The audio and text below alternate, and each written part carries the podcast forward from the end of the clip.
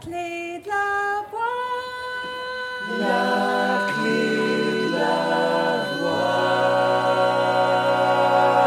voix. Bienvenue dans la clé de la voix. Ensemble, partons à la rencontre d'artistes, de professionnels de la voix et de thérapeutes holistiques pour vous aider à trouver votre propre voix dans tous les sens du terme. Je m'appelle Clémentine, je suis la créatrice de ce podcast. Je suis chanteuse, coach vocal, sophrologue et praticienne en breathwork. Si vous voulez réserver une séance avec moi, les infos sont dans la description, ainsi que le lien pour trois exercices gratuits à télécharger. Si le podcast vous plaît, abonnez-vous. Je vous invite également à le noter et à mettre un commentaire sur votre plateforme d'écoute pour permettre à d'autres personnes de le découvrir. Ou vous pouvez le partager sur les réseaux sociaux en m'identifiant à Clémentine Copolagne pour que je vous repartage. C'est d'ailleurs l'endroit où vous pouvez me proposer vos idées d'invités, vos thématiques et suivre l'actualité du podcast. Pour le dernier épisode de la saison 3, mon invité est une coach vocale, psychophoniste, multidisciplinaire. Sophie Ervine nous partage sa méthode unique pour combiner le chant avec les protocoles de PNL afin d'atteindre nos objectifs, ce que Sophie applique également dans sa propre vie puisqu'elle a entrepris une reconversion en tant que coach multipotentiel il y a peu. Durant cette conversation, vous entendrez certainement le son des oiseaux, car c'est en s'immergeant au cœur de la nature que Sophie explore le mieux la puissance de la voix. Elle considère que les métaphores souvent utilisées en chant doivent être vécues pleinement. Dans cette optique, elle accompagne les personnes à explorer les images mentales par le toucher ou le parfum, les connectant ainsi à leurs cinq sens. Sophie s'appuie sur la thérapie forestière et l'olfactothérapie sensorielle pour nous aider à exprimer notre véritable essence ainsi que pour s'autoriser à explorer le chant spontané. Sophie, qui est présente sur les réseaux sous le pseudonyme Voix la voix, nous encourage à créer notre vie à partir de notre vibration originelle en utilisant le corps comme encre et la voix comme vaisseau vers de multiples dimensions. Je lui exprime toute ma gratitude pour sa précieuse contribution tout au long de cette saison. Sophie a donné de son temps, de sa passion et de son savoir-faire pour contribuer au développement du podcast. Sans plus tarder, je vous laisse découvrir comment Sophie sème des graines de confiance et de bienveillance pour participer à un monde qui chante et nous enchante. Bonjour Sophie Bonjour Clémentine. Je suis très très heureuse de te recevoir au micro de la clé de la voix. Est-ce que tu veux bien revenir sur tes débuts au conservatoire avec le chant lyrique et la guitare? Oui, quand j'ai commencé la, la, guitare classique euh, au conservatoire, j'ai eu la chance euh, de rencontrer un prof extraordinaire qui s'appelait euh, Gilles Mogard, qui n'est plus du tout de ce monde depuis fort longtemps mais euh, qui avait décelé chez moi des, talents par rapport à la guitare classique. Et je fais le lien avec le chant parce que, en fait, intuitivement, j'allais vers un instrument qui me donnait euh, beaucoup de vibrations. Les auditeurs le savent peut-être pas parce que c'est une expérience. La guitare, elle est contre soi et vraiment, on fait corps avec cet instrument en sachant que cet instrument est extérieur à soi et les vibrations se diffusent dans le corps. Et je reviendrai euh, là-dessus parce que c'est très important pour pouvoir chanter de percevoir les vibrations. Et puis, ce professeur, Gilles, m'avait vraiment appris à accorder ma guitare avec les harmoniques. Et donc, euh, je n'avais que mon petit diapason. Donc, euh, j'avais à peu près, euh, âge j'avais? J'avais 14 ans, quelque chose comme ça. Et il m'a dit, les vrais pros, c'est ceux qui accordent leur instrument et qui entendent les harmoniques. Je posais mes doigts à des endroits sur la guitare pour dégager des harmoniques et ça, je crois que c'est ça qui m'a conduit au chant. C'est assez étonnant, mais parce que certains pensent qu'on joue de la guitare et on s'accompagne pour euh, chanter, mais moi non. C'était déjà euh, les sons dans les sons, ce que j'appelle hein, euh, l'harmonique, vraiment les sons dans les sons pour pouvoir accéder déjà un peu comme au subtil finalement. Et j'adorais par exemple Villa Lobos. Après, j'ai chanté du Villa Lobos, mais de l'avoir eu en moi, parce que le, son se diffuse sur la peau, sur le corps, à travers la vibration de la table, euh, euh, de guitare. Il a accorder, monter les cordes aussi, parce qu'il m'avait appris à monter mes cordes toute seule, les, à les remettre. Et je pense que ça a eu une énorme, comme si j'avais modélisé la guitare dans ma gorge, enfin, ou dans mon corps. C'est assez étonnant ce que je dis d'ailleurs. Là, c'est rigolo, je dis ça. c'est beau. et, euh, et, et, je suis venue au chant parce que j'ai eu, on peut dire, un accident de guitariste, quoi. Euh, je me suis retrouvée, je me suis retrouvée, euh, j'ai eu ce qu'on a appris, euh, la maladie du guitariste. Et j'ai dû déménager de Tours, où j'étais avec mon prof de guitare, et à Strasbourg, où j'ai dû repasser un examen d'entrée que j'avais pris tellement au sérieux je travaillais quand même entre 2 et 6 heures par jour mon instrument. Et je l'ai pris tellement au sérieux et avec tellement de crispation parce que j'avais déménagé. Donc j'avais perdu euh, tout, mon prof de guitare, etc. et tout. Et je me suis retrouvée bloquée euh, ben, du bras droit. Complètement. Il n'y avait pas d'ostéopathe, rien. Et voilà, je suis venue au chant comme ça grâce à une voisine pianiste qui m'a fait chanter euh, Roth. Je crois que c'est Schubert. Hein. Et j'ai passé mon bac, euh, non pas avec la guitare, mais avec euh, la voix et avec le chant. Et c'est comme ça que je dis que la voix m'a toujours sauvée. Et j'en reparlerai dans la suite. Voilà, un peu mon fil conducteur. Annie Paris-Durieux a donné une conférence ainsi qu'un atelier sur la psychophonie. On l'avait co-organisé avec euh, Isabelle Marx, qui est coach vocal, et Elisabeth Perry-Fonta, qui est phoniatre. La conférence est encore euh, en replay sur le site hein, de Courant d'Art, et Sophie Hieronymus, dans le podcast, qui est psychomotricienne des chanteurs, avait aussi parlé un petit peu dans son épisode de la psychophonie, mais pas trop. Est-ce que tu veux bien nous expliquer en quoi consiste cette méthode créée par Marie-Louise Aucher et comment as-tu découvert la psychophonie? Alors c'est une excellente question parce que je pense que il n'y a pas de hasard dans la vie. Quand euh, j'ai passé mon bac avec le chant, moi j'avais pas fait du chant lyrique au conservatoire au départ, j'avais que 18 ans. Donc euh, j'avais pris euh, des cours de chant avec cette, cette pianiste, qui c'était pas des cours de chant du tout. Et au fur et à mesure, euh, le chant a pris une ampleur incroyable dans mon corps qui souffrait. J'avais toujours euh, mal dans, quand même dans mon bras, mais quand je chantais déjà, je n'avais plus mal, je n'avais plus ces sensations, je n'avais plus non plus ces allergies que j'avais développées à Strasbourg. Mon corps chantait, c'était un corps chantant. Ce qui fait que quelques années plus tard, quand je suis arrivée à Angers, alors je raconte l'anecdote parce qu'elle peut beaucoup euh, encourager tous ceux qui ont des fois des remarques désagréables. J'ai passé un concours pour entrer au conservatoire à Angers et euh, le jury m'a dit, euh, à l'époque j'avais 22 ans, mademoiselle, écoutez franchement, vous avez une voix indéniable. Et puis il y a eu le mais, mais vous n'avez pas le physique. Et là, bah moi j'attendais la suite et ben en fait j'ai pas été prise et j'ai dit, bah, je fais comment pour continuer à chanter? On m'a donné un petit bout de papier avec marqué dessus Brigitte Tolstutov, euh, petite prof de chant qui vous apprendra, elle fait de la psychophonie. Euh, bon, ça vous ira bien. Et quand je suis arrivée euh, chez cette prof de chant, assez intimidée parce que j'étais quand même étudiante, j'avais pas trop de sous pour me payer une prof de chant, elle m'a fait faire de la psychophonie, elle m'a expliqué le corps, c'est lui qui chante. Elle m'a fait faire quelques exercices très simple. Et parce que oui, ce que j'ai pas dit, c'est que forcément je suis sortie, je n'avais plus de voix. J'étais sans voix. Et j'avais perdu surtout euh, certains, certains aigus, certains graves, certaines notes, que des notes. Et là, elle m'a fait récupérer mes notes. Je me suis mise à pleurer, à pleurer. Et elle a souri, elle a dit voilà, c'est fait, c'est réparé. Et donc après, forcément, je j'ai pas eu très longtemps euh, Brigitte Tolchutov comme professeur, juste pendant un an, parce qu'après j'ai redéménagé pour trouver du travail à la fin de mes études. J'ai cherché. Je me suis dit psychophonie, psychophonie, euh, c'est le corps qui chante, c'est tout le corps qui chante. Et effectivement, je me suis rappelé cette phrase que le jury m'avait dit, vous n'avez pas le physique. Alors c'était évidemment violent, mais quelque part, c'est une phrase qui m'a poursuivi parce que je me suis dit, ben, c'est dans le corps. C'est pas dans la gorge qu'il faut chercher les notes, c'est dans le corps. Et euh, quand j'ai lu les livres de Marie-Louise Aucher, bon, comme il n'y a jamais de hasard, un jour je rendais visite à une vieille dame qui était une grande tante de mon mari, qui était euh, une religieuse originale en Bretagne. Bien, euh, j'avais trouvé un carton et c'était des choses qui allaient être jetées.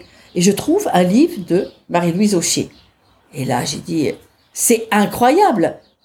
Cette vieille tante qui était assez originale, qui avait plus de 80 ans, elle me dit, bah, vous n'avez qu'à le prendre, Sophie. Euh, on n'en fera rien de toute façon. Et là, j'ai lu les, pans d'expression lire les livres de Marie-Louise Aucher, qui n'a pas écrit pour être comprise, hein, elle a quand même écrit avec un langage des années 60. Elle explique que euh, après-guerre, elle a découvert deux choses. Déjà que les gens n'étaient pas joyeux, que les mamans qui attendaient des enfants étaient tristes, et que les enfants qui allaient naître allaient être tristes. Et en même temps, elle était chanteuse, mais comme elle avait besoin de gagner ses sous, à l'époque, euh, une dame qui avait des enfants, un mari, ben, n'allait pas se produire à l'opéra. C'est ce qu'elle raconte. Elle dit alors il lui restait plus que les chants religieux. Et donc, elle est à l'orgue, et tout d'un coup, elle s'aperçoit que les notes précises de l'orgue arrivent à certains endroits de son corps très très précises. Au niveau de la bouche, au niveau du menton, au niveau du front, au niveau du doigt de pied de l'orteil. Elle en fait part à l'organisme qui lui dit, écoutez, euh, Marie-Louise, euh, à l'époque, on disait pas ça, on aurait pu lui dire arrêtez de fumer. mais euh, en fait, ce qui est extraordinaire, c'est que elle a continué ses recherches et elle a dit si si, refaites cette note là, et elle a découvert que on avait une échelle des sons sur tout le corps et que euh, certains sons qui sont émis correspondent à des parties du corps, qui correspondent à des organes précis, et elle a fait un schéma que quand euh, on chantait ces notes-là, eh bien les harmoniques qui s'en dégageaient étaient plus ou moins déformées, et si les harmoniques euh, étaient belles, eh bien cela montrait une certaine harmonie, et quand à certaines parties euh, du corps, quand on, on, émet cette note, ou bien quand euh, on va aussi chanter dans le dos de la personne, sur la colonne vertébrale, à certains endroits, eh bien le son revient déformé. S'il y a un inconfort, voire peut-être même quelque chose qui dysfonctionne à ce niveau-là de l'organe, est lié aux émotions. Moi, quand j'ai découvert ça, je me suis dit, euh, pour moi, c'était une évidence. C'est comme si je l'avais déjà lu c'est ça qui est assez drôle quand même dans la vie, c'est qu'on tombe sur des ouvrages qui sont pas faciles à lire. Et puis tout d'un coup, ben, c'est ça, c'est ça que je cherchais depuis mon enfance. Donc j'ai lu et puis j'ai cherché à pratiquer. Mais bon, ma prof de chant, elle était loin. Euh, habité Limoges, j'ai cherché quelqu'un à Limoges, j'ai pas trouvé. Après, ben, j'ai déménagé à Lisieux, j'ai pas trouvé. Et puis, euh, bah, quand je suis arrivée à, à Épinal, dans les Vosges, eh ben, j'ai vu une petite affiche, c'est marqué euh, psychophonie, euh, initiation. Je me suis dit, bah tiens, voilà, je vais m'y inscrire pour me former. Et petit à petit, après, j'ai fait une, une, formation. Et je vais dire que ma voix, elle a changé. Parce que il y a beaucoup de vocalises qui se font sur les émotions et pour réencoder la joie. La psychophonie, c'est aussi le chant prénatal, c'est elle qui l'a mis en place pour accompagner les gens à la fin de leur vie, et puis pour accompagner les, les enfants, les gens qui savent chanter ou pas, à déployer leur voix et à se vibrer pour être des hommes debout. Et elle a travaillé avec des Tomatis, euh, Frédéric Le Boyer, qui a fait faire l'accouchement en chantant, et elle fait accoucher les femmes en chantant, en vibrant. Voilà, elle parle d'une géométrie sacrée chantante à l'intérieur de soi quand on chante. Est-ce que tu veux bien nous partager quelques-unes de tes vocalises préférées sur les émotions pour réencoder la joie Alors, la première, c'est la consolation. Parce que c'est très important de, je pense, de se bercer et de se consoler, parce qu'on ne l'a jamais assez fait. Donc.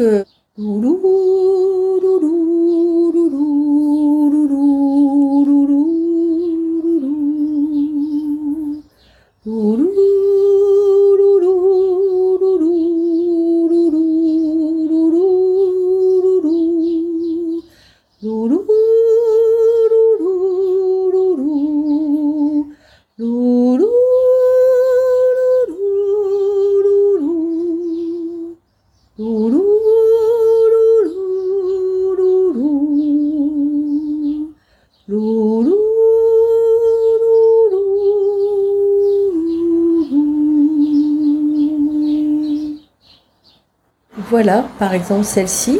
Il y a, on va dire peut-être à l'opposé dans l'énergie, donc ça stimule certains points qu'on appelle les certains points du chanteur.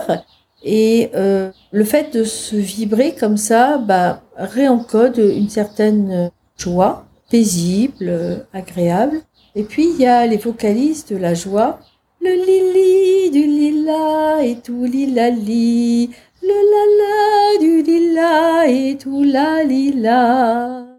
Alors on cherche pas forcément le sens des mots, mais ça fait partie, si les auditeurs les auditrices euh, l'essayent, eh bien euh, osent chanter ces petites choses anodines, eh bien ça peut vraiment créer euh, beaucoup de joie et de légèreté. Et puis voilà, il y en a d'autres. C'est celle qui me vient aujourd'hui. Quelle exploration spécifique à la psychophonie aimes-tu utiliser avec les personnes que tu accompagnes puisque tu enrichis euh, ta boîte à outils hein, de beaucoup d'autres techniques? On en parlera un peu plus tard. C'est vrai que, comme j'ai dit, euh, c'est intuitif. Et Marie-Louise Aucher a beaucoup utilisé les parfums. Elle fabriquait elle-même les parfums. Et c'est comme ça que j'ai euh, enrichi ma pratique euh, en explorant les parfums et en cultivant euh, des roses dans mon jardin et des pieds de rosier donc greffés, odorants, pour travailler avec les roses parce que ça fait partie aussi de la première chose pour apprendre à chanter en psychophonie, c'est ce qu'on appelle le humage humer. Mmh, c'est bon. Et ça, je l'utilise beaucoup pour éveiller la voix, la réveiller et la révéler. Et moi, j'utilise cette pratique pour reconnecter des mémoires et les libérer. Et je suis pas du tout psychologue, hein, mais ça se fait tout seul naturellement, libérer des images. Et c'est aussi euh, comme ça que j'ai emmené des gens dans la forêt. J'emmène des gens dans la forêt pour aussi euh, utiliser le humage, un sens qu'on oublie. Moi, c'est pas au conservatoire que j'ai appris ça, loin de là. Non, j'habite en ville, donc forcément, je fais faire avec des petits flacons de parfum, des petites huiles essentielles. Mais euh, j'ai remarqué qu'il y avait des personnes avec qui ça fonctionnait très bien, puis d'autres non. Ça dépend vraiment des gens. Je trouve ça très agréable et je sais que tu aimes, tu m'envoies régulièrement, tu me partages des très jolies photos euh, de tes roses puisque tu fais travailler les personnes que tu accompagnes avec euh, l'olfactothérapie sensorielle. C'est ça, voilà. C'est quelque chose, je suis ultra sensible Déjà, j'ai beaucoup de sens qui sont développés, mais les odeurs, les parfums, c'est très important. Je pense que quand on l'utilise, on peut pas l'utiliser comme un outil si on n'est pas sensible aux parfums. Moi, je sais que ça m'aide à chanter. Et c'est comme ça d'ailleurs que Marie-Louise Aucher, elle l'a trouvé parce qu'elle elle avait une jacinthe sur son piano et il y avait une élève qui n'arrivait pas à chanter. Et euh, l'élève, spontanément, se penche sur la jacinthe et fait hum, ça sent bon ». Et là, Marie-Louise a eu la géniale idée de lui dire « Refaites le geste et, dites-le en chantant. Et là, ça fait mmm, c'est bon. Ne serait-ce que ça, et la voix, elle est différente parce qu'elle est vibrée de l'intérieur par le parfum. C'est ça, moi mes grands-parents avaient un, grand magasin en Corse, une pépinière avec des serres, donc je m'occupais beaucoup, il y avait aussi des agneaux, mais je m'occupais beaucoup des plantes. Et c'est vrai que je chantais au milieu des fleurs et des plantes. J'ai développé une sensibilité euh, au parfum à ce moment-là. C'est génial. C'est, vraiment génial. Ça, c'est un, outil que j'utilise. Euh, c'est même une des premières choses que je fais faire aux, gens, surtout aux personnes qui croient qu'elles n'ont pas de voix. Et ça, c'est étonnant, hein. C'est bluffant, même. Ce qui prouve que pour moi, que la voix, et c'est ce que ce qu'enseigne aussi la psychophonie, elle est liée à des émotions. Et les émotions, c'est une façon d'encoder un événement. Donc forcément, tout ce qu'on a euh, encodé comme émotion avec des événements euh, dans notre mémoire, consciente ou inconsciente, elle se libère comme un parfum se libère d'une rose avec euh, la brise, le vent. Dans mon jardin, j'ai installé il y a pas longtemps une pergola. J'installe les personnes en dessous de mes rosiers. J'en ai une cinquantaine, donc quand elles sont en dessous, il y a au moins une dizaine de rosiers qui sont là avec des parfums différents. Et là, je leur dis chantez, humez, j'inspire, je hume le parfum et j'expire. Et d'ailleurs, il y a une vocalise, Marie-Louise Aucher, qui est Je hume le parfum. Rien que ça. C'est pas les vocalises qu'on apprend au conservatoire, hein. Et après, on fait Je hume le parfum. Et puis on monte comme ça, de demi-ton en demi-ton. Après, on peut chanter entre guillemets n'importe quoi, mais je veux dire que la voix est prête. D'ailleurs, pour moi, il n'y a pas d'échauffement vocal. C'est un mot qui fait mal, parce qu'on dirait que c'est brûlant. Non, c'est l'apprivoisement, c'est la libération de la voix, c'est la préparation de dire à son corps, et tu sais chanter, tu vas chanter, parce que tu sais chanter. Rappelle-toi, même avant même d'être né, tu savais chanter. Refais ressurgir en toi euh, ce que tu sais et les parfums vont t'aider. Pour la préparation, l'échauffement vocal, je dirais que ça dépend aussi de ce que l'on va chanter. Oui, mais avant les vocalistes traditionnels, travailler sur le humage et sortir des petites choses comme ça. Et sur le corps, bien sûr. Et même l'esprit, se rendre disponible. Voilà, tout à fait. Tu parlais tout à l'heure de la forêt, tu vis dans les Vosges, la nature est très importante pour toi. Tu es également diplômé en thérapie forestière. Moi, j'avais fait un épisode avec euh, le ténor des forêts et garde forestier Vincent Karch, qui a créé et qui a popularisé la sylvoithérapie. Est-ce que tu veux bien nous parler de ce que tu proposes quand tu amènes les gens chanter, humer en forêt? C'est venu aussi d'une observation et d'une intuition à la fois. C'est-à-dire, j'ai toujours aimé chanter euh, dans les églises parce qu'il y a une bonne résonance. Et puis un jour, il y a une église qui était fermée, qui était dans un petit village, dans une forêt, et je me suis mise à chanter à côté. J'étais avec euh, des personnes avec qui j'animais un atelier. Euh, le but, c'était pas d'aller dans la forêt, du tout. Je dis comme ça, ah, vous avez entendu, c'est les arbres qui ont chanté. Alors, Évidemment, ça peut être l'écho. Et en fait, euh, je l'ai utilisé comme ça euh, par expérimentation, par observation et aussi par intuition. Et il y avait beaucoup de être tout autour. Je me suis aperçu que c'était euh, un bon outil, la forêt, parce que il y a de l'écho, de la résonance, de la réverbération. Et puis, les arbres, ils sont enracinés aussi. Et pour pousser très haut, forcément, tout arbre a des racines. Et donc, quand j'emmène les gens dans la forêt pour chanter, au lieu de dire, euh, comme on m'a déjà dit au conservatoire, tu n'es pas ancré, ça me donnait pas d'image. Ah oui, moi aussi. On me l'a dit. Ah oui, oui, ancre-toi. Mais comment et, je fais comment?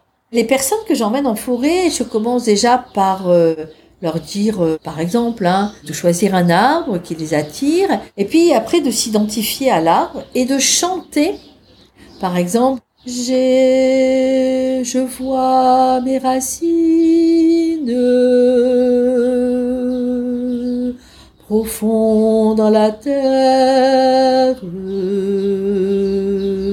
Ou bien je vais aller chercher la graine qui n'aurait jamais pu être un arbre si elle n'a pas commencé à aller chercher l'eau dans la terre. Au niveau des images mentales, tu induis déjà pas mal de choses. Voilà. Et ça, moi je dis toujours que les métaphores, il faut les vivre. Ça sert à rien de dire chante comme un arbre enraciné. Si on n'a pas été le, voir, c'est plus difficile, d'autant plus que je me suis déjà aperçu que plein de gens ne savent pas à quel point l'arbre a une intelligence extraordinaire pour aller chercher l'eau et les racines. C'est pas euh, deux pics euh, d'une bêche plantées comme ça. C'est un système racinaire. En les amenant dans la forêt, après il y a les senteurs, il y a le toucher. Je fais aussi chanter euh, c'est doux la mousse, c'est doux la mousse. Et ça paraît anodin, mais d'aller sentir, parce que je pense qu'on chante, on chante avec ses doigts, on chante avec ce que l'on touche. Par exemple, quand on chante du forêt, bah, il y a beaucoup d'images euh, de la nature. Et euh, si on n'a jamais été euh, touché de la mousse, peut-être que c'est plus difficile d'y accéder. En tout cas, je trouve que c'est un chemin plus rapide. Et donc, quand j'emmène les gens dans la forêt, je leur fais faire une exploration sensorielle, toujours avec la voix. Quel que soit, que ce soit des gens qui chantent, qui ont une voix lyrique, des gens qui pensent qu'ils ne savent pas chanter. Moi, je les vois, hein, ils se lâchent et chantent comme un enfant. Parce que je dis toujours, les enfants, vous les mettez dans la forêt, ils vont faire Oh, la belle fleur, la la la la la la la la. Et ça désinhibe quelque part, ça autorise. Et moi, je vais plus loin, je dis, ça légitime euh, le fait que nous sommes des enfants de la nature. Ça peut étonner certains, mais euh, on est tous des graines. Et je leur dis, regardez, euh, toutes les notes sont des graines. Elles vont vibrer différemment. Donc les images mentales, c'est bien, mais les métaphores, il faut les vivre.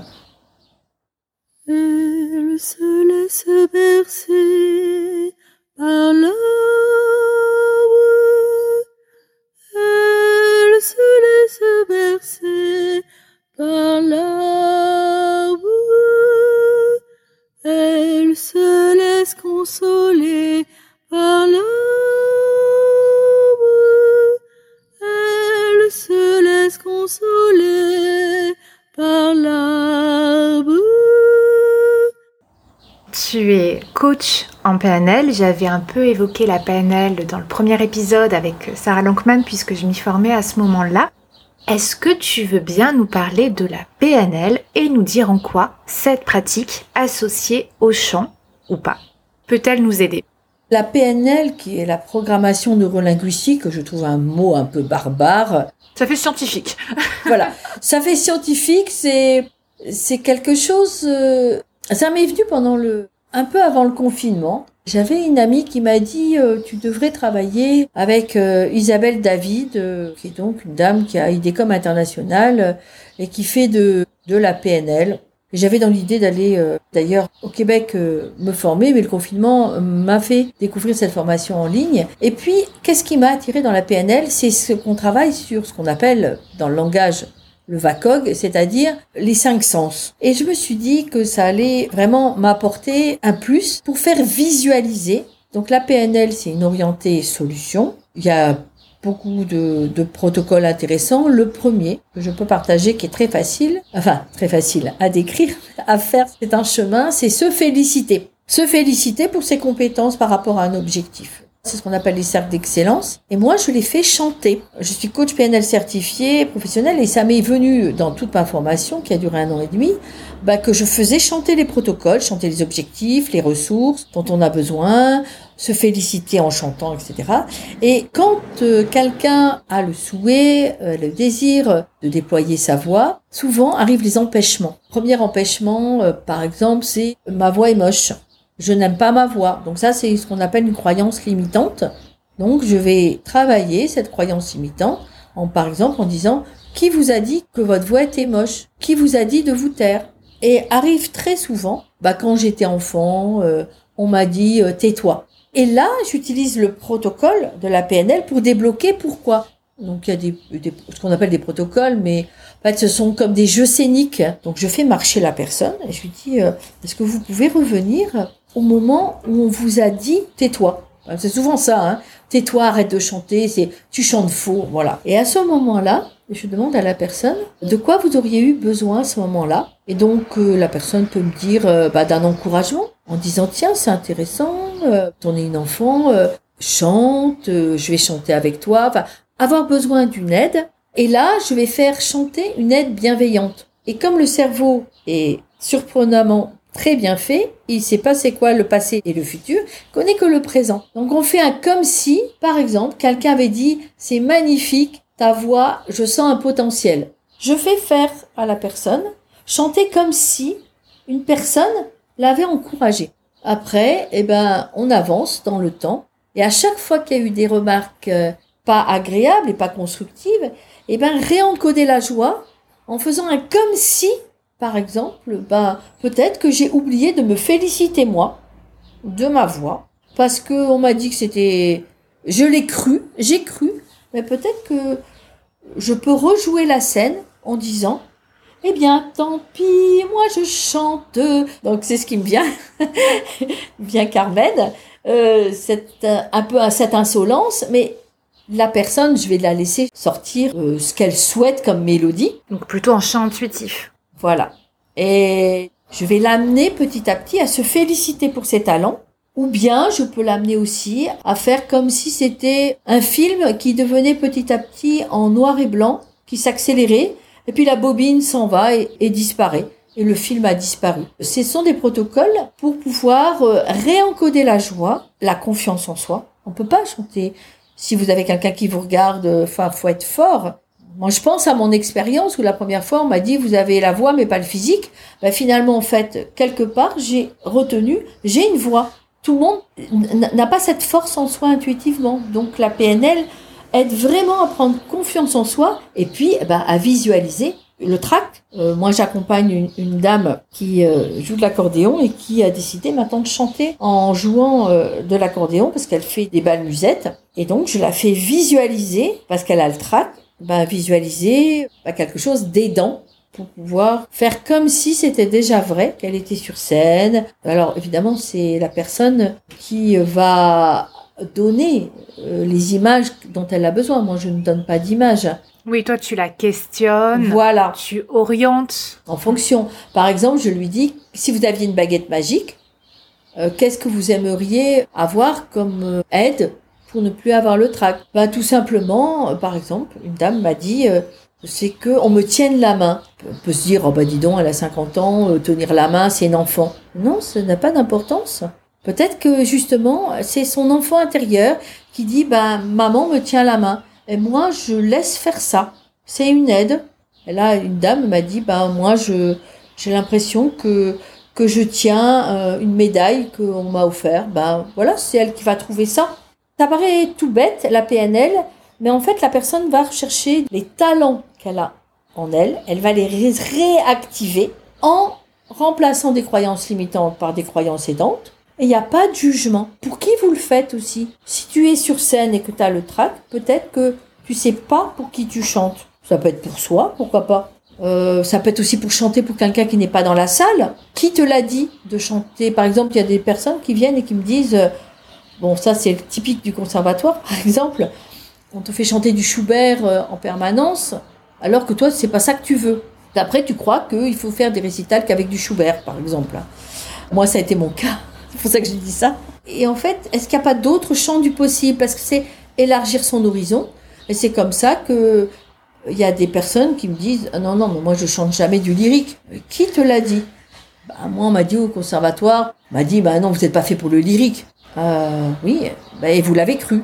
Donc là, on peut réencoder. Et la PNL lève les empêchements, va vérifier si c'est bon pour la personne hein, aussi, hein, parce que quelqu'un qui vient et qui veut chanter la Reine de la Nuit et qui n'a jamais chanté, on, on peut laisser ce rêve, mais amener la personne à le recalibrer. C'est intéressant d'emprunter différents canaux sensoriels puisque ça permet de s'adapter aux préférences et aux forces individuelles et ça facilite la compréhension, l'expression et la concrétisation de manière plus profonde. J'aime beaucoup la PNL. J'ai découvert cette méthode en 2019 en lisant le livre du préparateur mental des sportifs de haut niveau Thomas Samut, Un cancre dans les étoiles. Et ensuite, j'ai lu beaucoup, beaucoup d'autres livres hein, de préparation mentale puisque dans le domaine du sport, on en avait parlé aussi avec euh, Hélène Tisman, la sophrologie, la PNL, la visualisation, c'est extrêmement utilisé. Heureusement, ça commence à se répandre dans d'autres sphères et dans la sphère artistique. D'ailleurs, je m'étais formée en tant que technicienne en PNL, puis à d'autres méthodes issues de la PNL, dont la méthode PDM de ma coach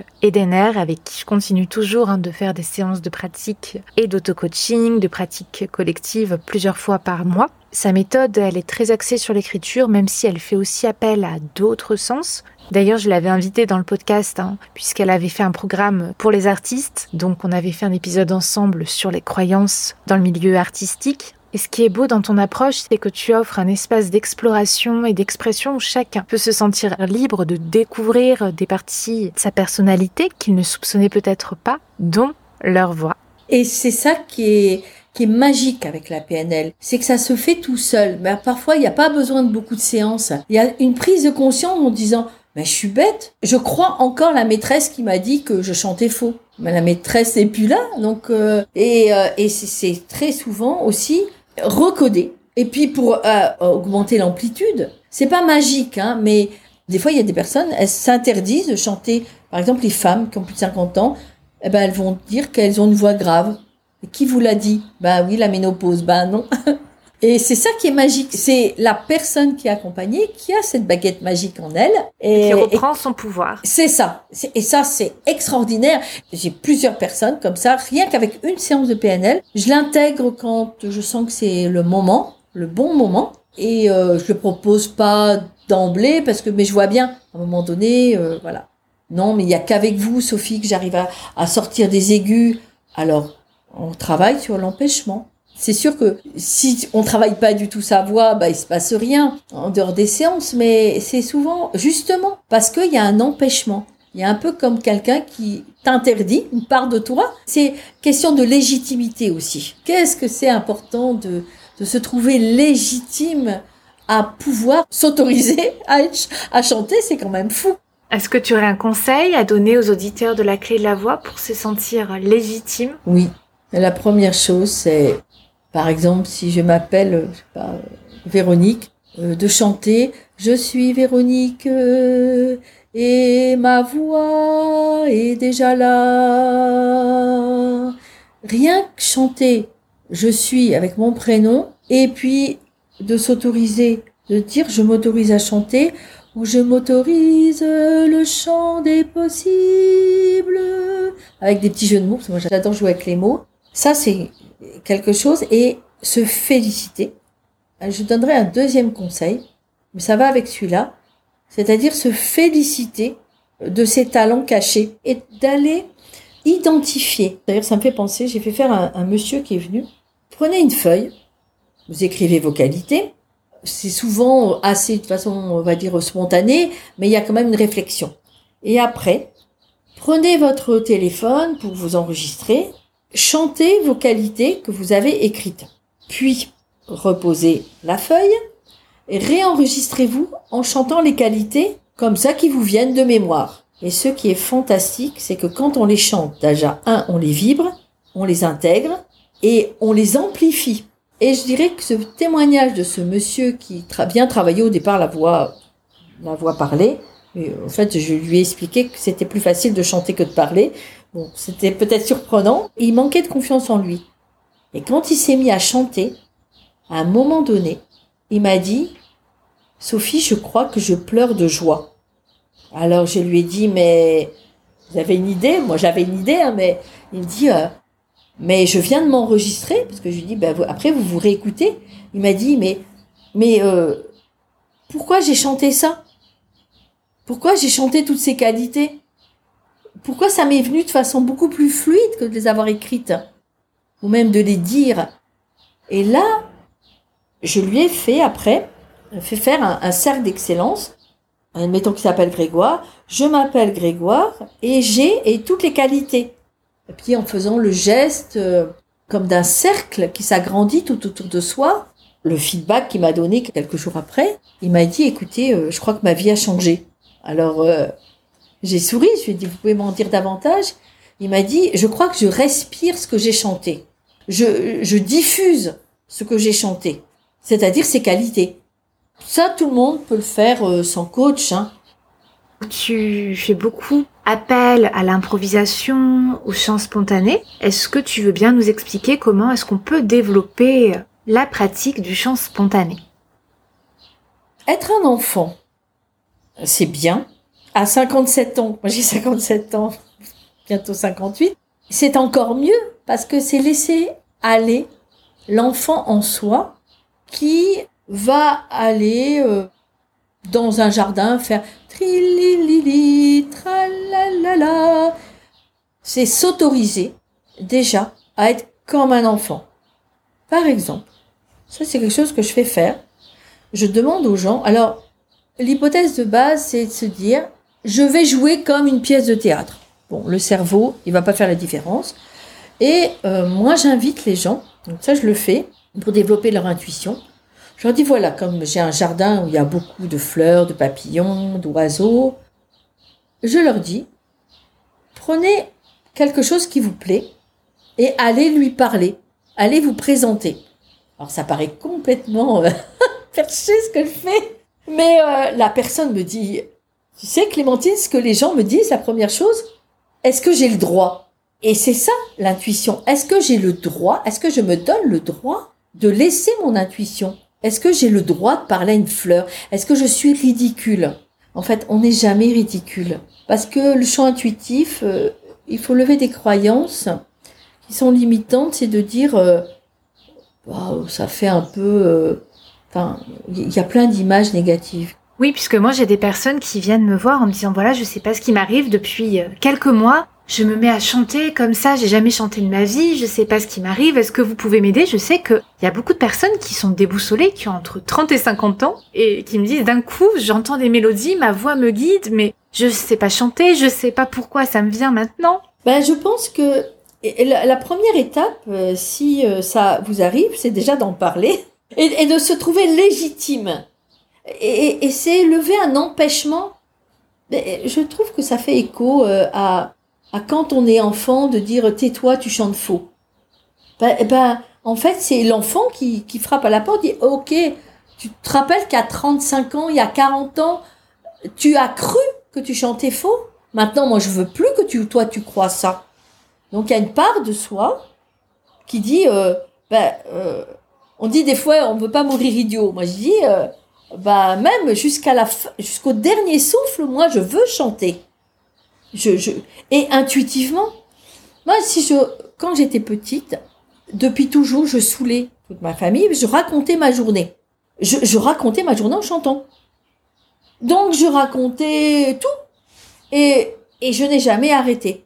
Moi, chez moi, c'est naturel, mais pendant longtemps, on me disait que c'était pas normal. Parce que moi, par exemple, j'adore Vivaldi. Bon, j'ai beaucoup déconcerté les concertistes. Hein. j'adore faire ce jeu de mots. Parce que euh, quand j'avais des trous, c'était l'opportunité de ma créativité. Parce que c'est lié. Et donc, je chantais autre chose. Mais personne s'en apercevait, sauf... Euh, Ceux qui connaissaient les chanteurs euh, qui l'avaient travaillé. Voilà. Comment je m'autorisais à chanter Vivaldi Autrement? Ben, moi d'abord je dis, euh, je crois que Vivaldi, il s'en manque un peu. Si on veut faire du chant intuitif, par exemple moi, toute ma formation lyrique me sert. Parce que je pense que j'ai encodé des, sons, des, des harmonies et tout ça, intuitivement, être moi-même profondément, être soi profondément. Comme si personne d'autre que les oiseaux nous regardait. C'est pour ça que j'emmène les gens dans la nature faire du chant intuitif. Parce que devant le piano, euh, on va dire, euh, il y a des personnes qui trouvent que ça fait peur, tu vois, il y a le professeur qui est là. Même si moi je dis que je suis pas un prof scolaire, d'ailleurs ça s'entend je pense dans l'interview, je suis pas franchement scolaire, je suis pas là en disant papa papa papa papa papa papa et puis soyez intuitif. Peut-être que en décentralisant, en déménageant, en osant aller dans la nature ou aller dans des endroits improbables. Moi, j'ai déjà chanté dans une usine désaffectée. Bon, c'est pas très inspirant, hein. Mais je l'ai fait ça. Une usine du 19e siècle et euh, voilà, elle avait une certaine architecture. Aller s'inspirer des éléments qui sont autour de nous. Mais ça peut très bien être euh, quand on est dans l'eau, dans la mer, euh, au lieu de dire c'est beau, c'est déjà intuitif de dire c'est beau. Et là, moi, je pose la question, qu'est-ce qui est beau? Les oiseaux dans la charmille. Et là, on réécrit les oiseaux dans la charmille. Je pense qu'il faut vraiment pour développer le chant intuitif, et ça je pense que le coach vocal est très important, être quelqu'un qui s'autorise ça. Et, parce que euh, on, on impulse ça en tant que coach vocal, que nous on se l'est autorisé pour que l'autre se l'autorise. Par exemple, au conservatoire, moi j'étais très bonne en improvisation, mais ça, on m'a dit, quand tu auras un prix, quand tu auras ça, tu feras de l'impro. Moi, je me le suis autorisée toute seule et c'est pour ça que quand j'accompagne les gens, bah, je me dis, euh, j'aurais aimé que quelqu'un euh, me dise c'est beau ce que tu fais. Par exemple, quand je chante J'aime les arbres, j'aime les arbres, j'aime les arbres et les arbres même. Je chante les arbres les arbres me chantent et je suis enchantée et les arbres m'ont salué. Bah par exemple ça je l'ai jamais l'ai jamais chanté nulle part. Et j'invite les gens à chanter des choses comme ça. Et dans la nature euh, avec ou avec un animal ou avec un voilà, euh, ils ne nous jugent pas. Et ce sont des beaux enseignants, la nature, les éléments.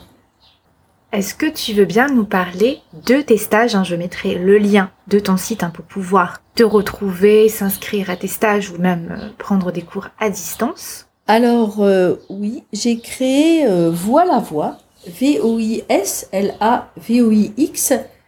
parce que je vois la voix. J'ai créé aussi mon logo en chantant, qui est un petit bonhomme qui est relié au ciel et à la terre, les pieds bien ancrés, et alors le chant va être vers le ciel et sur les côtés, il y a les deux flèches dans les deux sens, que c'est l'énergie qui circule.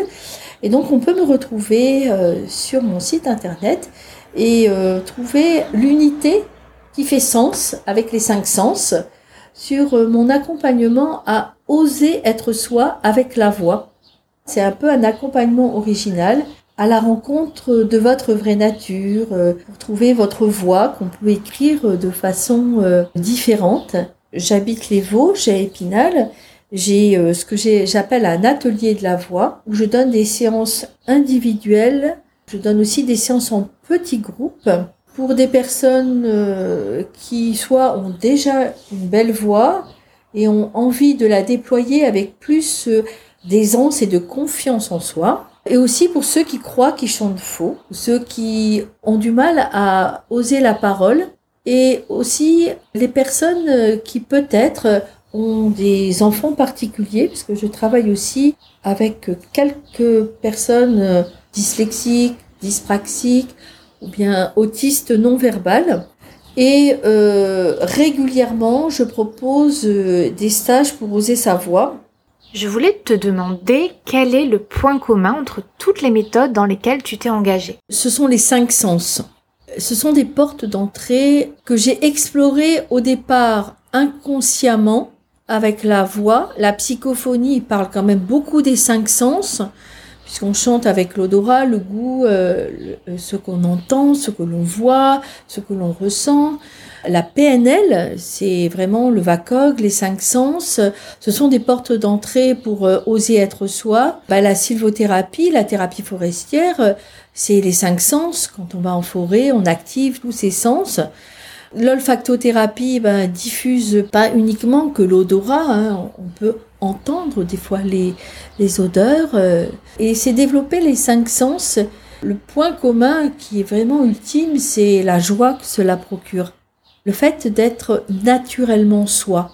Je pense que la psychophonie permet d'être soi.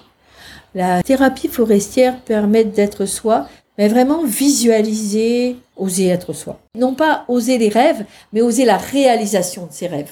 Oser son destin. Et c'est toi-même ce que tu as fait puisque jusqu'à présent, tu étais coach vocal, tu étais accompagnante en PNL et euh, accompagnante vocale, mais tu travaillais à côté et cette rentrée, ça va être la première où tu seras uniquement, entre guillemets, où tu seras vraiment dans tes métiers passion. C'est ça. Et je peux en parler euh, puisque c'est très important pour moi. J'ai eu dans ma vie des, des beaux défis.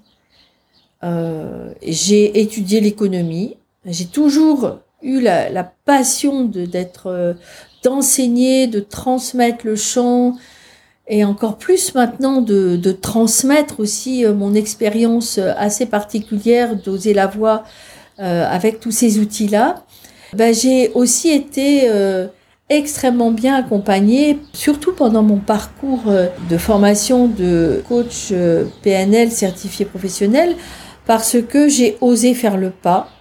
Parce que on dit des fois que une, un, don non exploité est une malédiction. Je crois que c'est vrai. une phrase qui m'a, qui a été un de mes déclencheurs très très forts parce que je cherchais mon don à exploiter. Eh ben, figure-toi, Clémentine, que je ne savais pas que c'était la voix. Parce que c'était tellement naturel, tellement facile pour moi. C'est ça, parfois là où c'est le plus naturel, on ne le voit pas. Eh ben non. Et c'est ma prof de chant, Brigitte Oltutov, que j'ai euh, retrouvée par hasard euh, il y a quelques années, qui m'a dit, mais Sophie, mais, mais tu te cherches, euh, tu cherches loin, mais c'est ta voix. Quand j'ai et euh, Et quand j'ai été enseignante euh, en, en, économie, je, je, faisais apprendre en chantant à mes élèves. Bon, ce qui ne plaît pas trop à l'éducation nationale, euh, mais euh, et ça marchait très très bien. Mais quelque part, euh, je n'avais pas accompli complètement ma mission. Et oui, j'ai décidé de de me consacrer pleinement à à justement transmettre. Et c'est pas facile hein, de d'avoir l'audace de quitter un travail salarié euh, et en même temps combien de joie d'être libéré, de pouvoir enfin faire un accompagnement sur mesure. Oui. Et d'être pleinement pour toutes les personnes, parce qu'il y a une grande variété hein, quand on est coach vocal euh, comme ça, euh, c'est c'est immense. Ça, euh, j'allais dire euh, l'humanité, et ça c'est quelque chose qui est euh, qui est très très fort pour moi, c'est euh, pour que le monde soit généreux, libre et créatif. Je crois que ça aussi, ça peut être inspirant, euh, le parcours que j'ai fait, parce que j'ai changé plusieurs fois de métier. Mais j'avais jamais osé décider d'être prof de chant. C'est fait à plein temps. J'allais dire même. Voilà. Je célèbre ça avec toi. Non, ça devait être génial, en tout cas pour tes élèves, pour ceux qui étaient réceptifs à ça, hein, de chanter. Moi, j'ai jamais chanté en cours. Tu as affaire à des personnes qui sont vraiment dans une démarche active de prendre leur rêve au sérieux. Oui, et, et je trouve, euh, j'ai toujours, euh, j'aime le collectif, euh, j'aime le collectif, mais en petits groupes. C'est plus facile en petits groupes parce que moi, je, je, je souhaiterais donner des conférences. C'est pas la même chose quand on fait une conférence. Il y a une interactivité non, qui est, plus qui est réduite. D'un concert. Voilà. Oui. Il y a une interactivité qui est quand même assez réduite. Et euh, moi, j'aime bien le sur-mesure parce que c'est là que mon intuition, euh, justement, elle est beaucoup plus libre. Et, euh, et, et, et, du coup, je pense que euh, en étant euh, dans l'accompagnement sur mesure individuel, ben on va plus loin. Euh, et puis, euh, j'ai besoin de liberté et de créativité. Voilà. Je donne principalement des accompagnements individuels et moi, quand je me forme, ben, je prends beaucoup de cours particuliers. Quand je peux, je demande à faire aussi des formations sur mesure. Alors parfois, c'est pas possible et c'est des formations collectives. Mais je trouve que voilà, le sur mesure, c'est ce qui a. Enfin, ça dépend des gens. Mais moi, personnellement, c'est ce que je préfère. Euh... J'ai besoin maintenant de pouvoir transmettre ce que j'ai découvert comme pédagogie euh, particulière et j'ai besoin de la transmettre. Et euh, le cas dans lequel je travaillais en tant que salarié euh, ne me permettait pas du tout ça. Et puis, à un moment donné, bah, c'est bien, j'ai fait une expérience, j'ai fait plus de 30 ans comme ça d'enseignement. Ça m'a beaucoup apporté en tant qu'interactivité, de rencontrer une humanité aussi euh, variée, euh, riche. Mais euh, ce qui m'a toujours manqué, c'était, et c'est ce que je n'arrivais pas à, à faire vraiment, c'était un accompagnement sur mesure pour aller plus loin. Voilà. Et en chantant, et en chantant, et en chanter, et puis tu peux écrire en chantant, en chantant ou en chantant. Voilà. Par rapport au stage que tu proposes, il y a beaucoup de profs de chant qui écoutent le podcast. Une question pratico-pratique. Comment communiques-tu pour faire passer l'information et pour pouvoir avoir des personnes qui s'inscrivent à tes stages? Alors c'est une excellente question qui m'a posé une énigme à résoudre parce que c'est celle de la visibilité. Être visible, on me retrouve sur Facebook. Euh, je ne maîtrise pas bien Instagram. Je vais m'y mettre et peut-être que quand l'épisode va paraître, euh, je serai sans doute, et je n'en doute pas d'ailleurs, euh, plus aguerrie et que ça sera plus fluide. Je trouve que c'est le bouche à oreille qui fonctionne bien. Euh, j'ai aussi une petite chaîne euh, que j'ai avec une amie qui interviewe des personnes qui s'appellent les rendez-vous de Corinne et Sophie. Euh, j'ai et oui, voilà. Je mettrai le lien. J'ai beaucoup aimé le profil des personnes que vous avez interviewées. Voilà. D'ailleurs, si ceux qui m'écoutent veulent être interviewés, on, on, va à la rencontre de personnes qui ont osé euh, le changement euh, dans des petites choses ou dans des grandes choses. Donc, par ça, je fais aussi de la publicité. Euh, je mets quelquefois des affiches. Je dis quelquefois parce que c'est pas ça qui, qui va fonctionner. C'est plus le bouche à oreille. Là, euh, juste avant l'interview, j'ai eu deux messages pour deux personnes qui ont rencontré euh, Josiane, qui a elle-même rencontré euh, Mathilde, qui a rencontré Paul, et, et, qui arrive à moi de façon improbable, on va dire. Et c'est un peu le petit monde, un peu, on, on appelle ça le petit monde, c'est un chemin le plus court pour atteindre les auditeurs. Euh, euh, ou les, enfin, les auditeurs du cours, ou les, les clients, ou on peut les appeler les élèves, euh, les personnes que j'accompagne, un peu par euh, euh, l'ami de l'ami de l'ami, un peu comme ça. Euh, les flyers, euh, on m'a dit que c'était euh, que c'était ringard, que c'était pas écologique. et je remarque en fait qu'il n'y a pas un bon rendu. Et j'ai aussi une chaîne YouTube que je vais relooker qui s'appelle Voix la voix. Euh, et puis, euh, alors là, j'avais fait plutôt des, des vocalises qu'on peut retrouver. Mais je pense que quand l'épisode va, va, va sortir, je vais avoir plus de choses euh, précises, un peu mieux, parce qu'elle était un peu, on va dire, c'était un peu du bricolage que j'avais fait. Et puis aussi, je, je souhaite faire des conférences, parce que ça, je, je voudrais faire vraiment des conférences. J'aime transmettre et raconter sur la voix, donc j'en ai déjà fait. Oui. J'adore, j'adore euh, raconter aussi mon expérience. Euh, Il y a quelque chose qui a bien fonctionné, ça, ça peut être quelque chose qui, qui peut intéresser ceux qui veulent se faire connaître. Euh, J'ai été démarchée par les pages jaunes. Et moi, je Oui. trouvais, alors ça s'appelle So Local maintenant. Moi, je, je trouvais que c'était un peu étonnant. Et puis, la personne que j'ai eue au téléphone m'a convaincue. Et euh, par mois, ben voilà, je paye une trentaine d'euros euh, pour être remontée euh, sur, euh, sur les pages. Moi, je m'appelle Sophie Ervine, mais je m'appelle aussi Sophie Voilà Voix comme, euh, comme euh, c'est mon, mon nom d'artiste que j'adore parce que je trouve qu'on peut le dire de plein de fois, plein de choses, plein de sens différents. Euh, et, et donc, quand si on tape, par exemple, coach vocal, épinal, ben, on me trouve en premier. Et euh, j'ai aussi, euh, alors ça, c'est pas évident parce que je demande des avis, qu'on me mette des avis. Et j'ai de très très bons avis, des très bons retours, sauf que pour émettre un avis, bah, la, personne doit prendre du temps, faut s'identifier, faut créer un compte. Euh, mais c'est ça qui m'a rapporté pas mal parce que les gens me disent ah ben il y a des très bons avis et du coup c'est ça c'est ça qui qui fonctionne le mieux pour moi mais parce que derrière j'ai un site internet et je peux dire que mon site internet a été un gros travail sur moi. Euh, j'ai passé deux ans à le faire. Et j'ai fait trois sites. Un qui me ressemblait tellement que les gens se perdaient. Parce que il était très très joli mais je ne vendais rien. Je ne vendais rien, c'était un peu comme un blog. Euh, j'écrivais des textes parce que j'écris aussi de la poésie, j'écris des chansons, enfin Oui, t'écris très très bien et c'est toi qui maintenant contacte les artistes pour la clé de la voix. Donc vraiment merci infiniment puisque on discute ensemble. Tu t'intéresses, tu me fais aussi des suggestions d'artistes, on en parle. Tu écoutes leurs interviews, tu leur fais un message personnalisé, tu cherches leur adresse. Donc c'est un travail énorme. Donc vraiment merci infiniment. Puis avec ta belle plume, c'est vraiment des très belles lettres qu'ils reçoivent ou que leur agent reçoivent. Voilà. Et ça fait partie aussi de façon de me faire connaître. C'est vrai que j'adore écrire et pour les podcasts, pour contacter les artistes, eh bien je je vais chercher les mots qui me qui me parlent.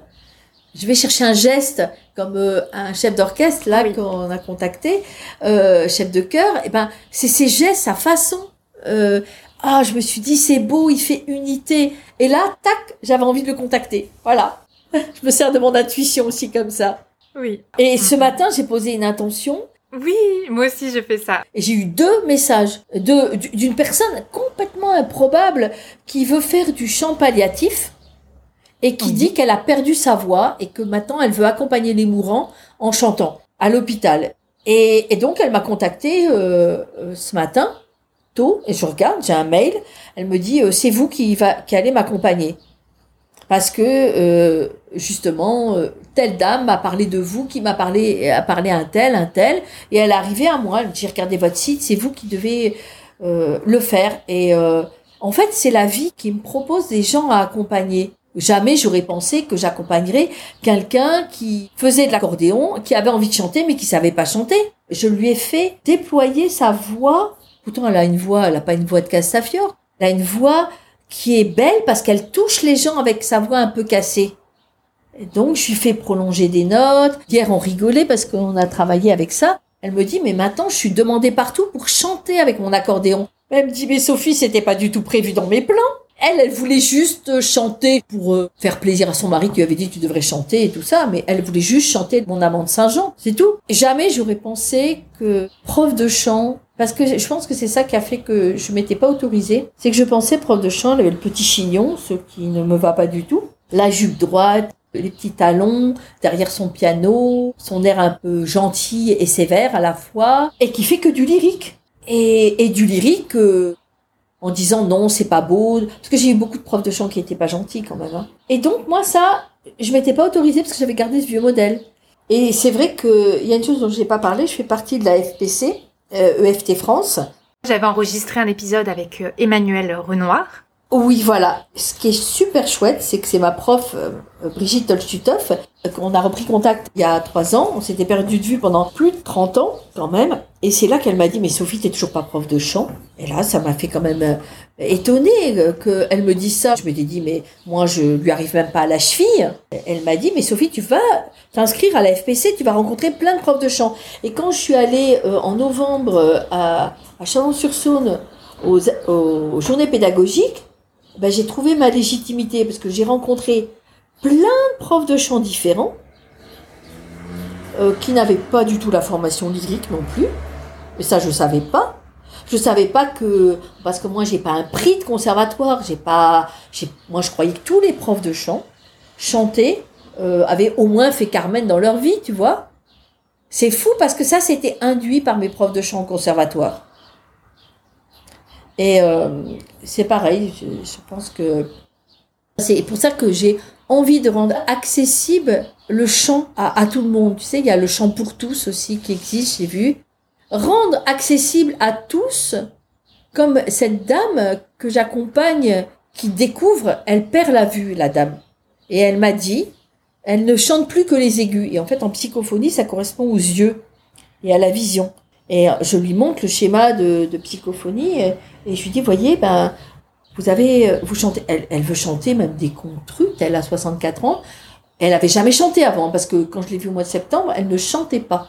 Et elle retrouve, elle m'a dit, je retrouve, alors, je traduis peut-être mal ces mots si un jour elle m'entend, mais c'est quelque chose comme ça. C'est comme si elle retrouvait la vision d'une autre façon. Et c'est magnifique parce que je vois ses yeux, parce qu'elle chante avec des lunettes foncées. Elle dit qu'elle ne voit pas, mais elle voit en chantant. Et c'est extraordinaire. Parce que là, je vais lui faire chanter Carmen. Je lui dis, il faut chanter quelque chose de sensuel pour vos yeux. Et c'est là l'accompagnement intuitif que je fais. C'est-à-dire que je lui dis, soyez sensuel avec vos yeux. T'imagines quand même, c'est quelqu'un qui voit pas beaucoup et qui me dit euh, bah je je vois mieux quand j'ai chanté et elle, elle, fait les exercices elle fait les vocalises elle euh, elle fait tout ce qu'elle peut et elle me dit je crois que le elle, intuitivement elle est allée au chant et quand elle était venue elle pensait que le chant allait euh, on va dire euh, chantonner et tout d'un coup elle m'a dit mais moi j'aime Mozart j'aime ta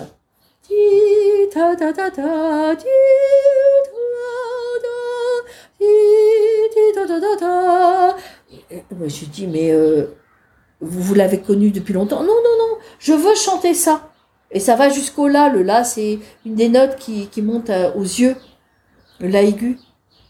Et puis après elle me sort un contrut et voilà. Et enfin, moi je trouve que c'est c'est beau de voir comment euh, peut-être euh, j'arrive à éveiller les voix. Tu sais que tu aimes beaucoup l'approche de Thomas d'Assembourg, moi également, et j'ai enregistré un épisode notamment sur la communication non violente et l'unseido avec euh, Issa Padovagne, et en préparant son interview, j'ai lu une phrase qu'elle proposait pour son stage qui m'a beaucoup plu, et j'ai envie de la réutiliser. Si ta parole, si ta voix devenait verbe créateur, Sophie, que choisirais-tu de créer? C'est drôle, hein La vie. La vie, euh, la simplicité. euh, quand, quand, quand tu me poses cette question, euh, je, je vois une fleur euh, avec plein, plein, plein de pétales, de corolles. euh, je pense que un monde qui chante, un monde qui vibre, la vie, la vie vivante. Hmm. J'aime beaucoup. Et euh, J'ai plein d'images qui que- me viennent, c'est incroyable. Oui. Voilà, ouais. j'en doute pas. En plus avec la PNL, Beaucoup. Qui aimerais-tu que j'invite de ta part? Qui aimerais-tu entendre parler de la voix dans le podcast?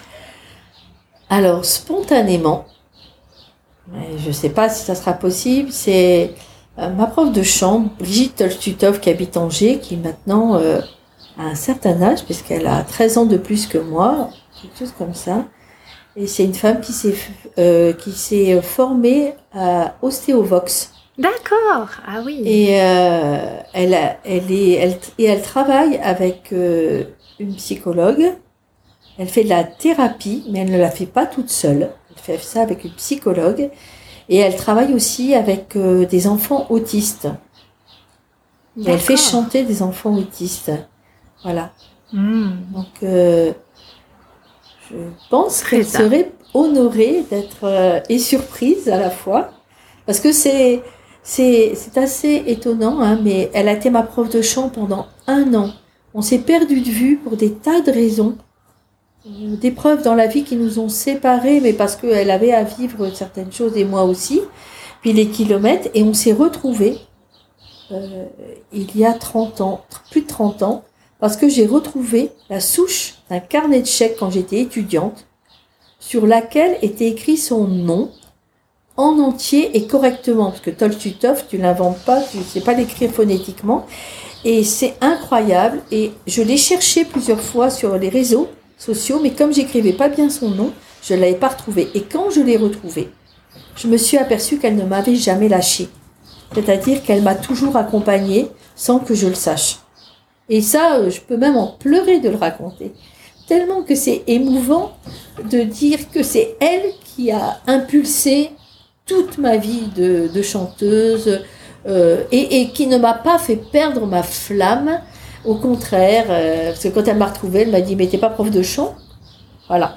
Et encore, et c'est elle qui m'a accompagnée et pour moi, c'est c'est une personne tellement magnifique que... Et pourtant, je ne l'ai pas rencontrée euh, souvent dans ma vie. Voilà. Comme quoi. Ouais, mais il y a des personnes qui marquent Ah oui. plus que d'autres et, Sans- et qui sont voilà. là vraiment à un moment Ouais, clé. Ouais, tout à fait. Sans elle, je ne serais pas ce que je suis. Voilà. Alors quand je le dis, ça, elle- elle- elle-même, elle, est surprise. Elle dit quand même, Sophie. Bah, je lui dis, mais elle aussi, elle, elle parle comme ça de certains de ses, de ses mentors, et c'est pas forcément la durée qui fait, euh, voilà. Hmm, c'est vrai. Merci beaucoup Sophie, c'était une joie d'enregistrer cet épisode avec toi. Ah ben moi, je suis très honorée euh, aussi que tu m'aies, euh, euh, voilà, on dit des fois en psychophonie l'homme sonore. Donc tu vois, je suis une femme qui sonore, voilà, qui est honorée de de- d'avoir pa- participé à ton podcast et aussi euh, élargir le champ des possibles à tous les auditrices et les auditeurs euh, de ton podcast euh, merveilleux qui permet vraiment euh, d'élargir le champ des possibles et, et ouvrir la voie comme on peut l'écrire et comme on en a envie. Voilà. J'espère que ça ouvrira la porte à des découvertes et à des transformations pour les auditeurs et les auditrices du podcast. Et merci mille fois pour ta contribution qui m'est vraiment précieuse dans le podcast. C'est un honneur de t'avoir à mes côtés pour euh, développer la clé de la voix. Je mettrai tes liens en barre d'infos, ton site euh, internet, ton compte Facebook et puis tes chaînes YouTube, ta propre chaîne et celle d'interview que tu co-animes avec Corinne, hein, les rendez-vous de Corinne et de Sophie. Merci beaucoup. Je te souhaite plein de belles choses. C'était un grand plaisir. Et je te dis à bientôt. À bientôt Clémentine et aussi plein de belles choses enchantées à toi. Merci. Au revoir. J'espère que l'écoute de cet épisode vous a plu. Si c'est le cas, Parlez-en autour de vous. N'hésitez pas à partager sur les réseaux sociaux en me taguant Clémentine Copolagne ainsi qu'en taguant mon invité. Si le podcast est utile pour vous, s'il vous plaît, mettez un commentaire sur Spotify ou Apple Podcasts pour m'aider à le faire découvrir. Pour plus de renseignements sur mes accompagnements ou pour toute question, vous pouvez m'écrire par mail ou sur les réseaux. Mille merci d'avoir écouté la clé de la voix. À très vite pour un nouvel épisode.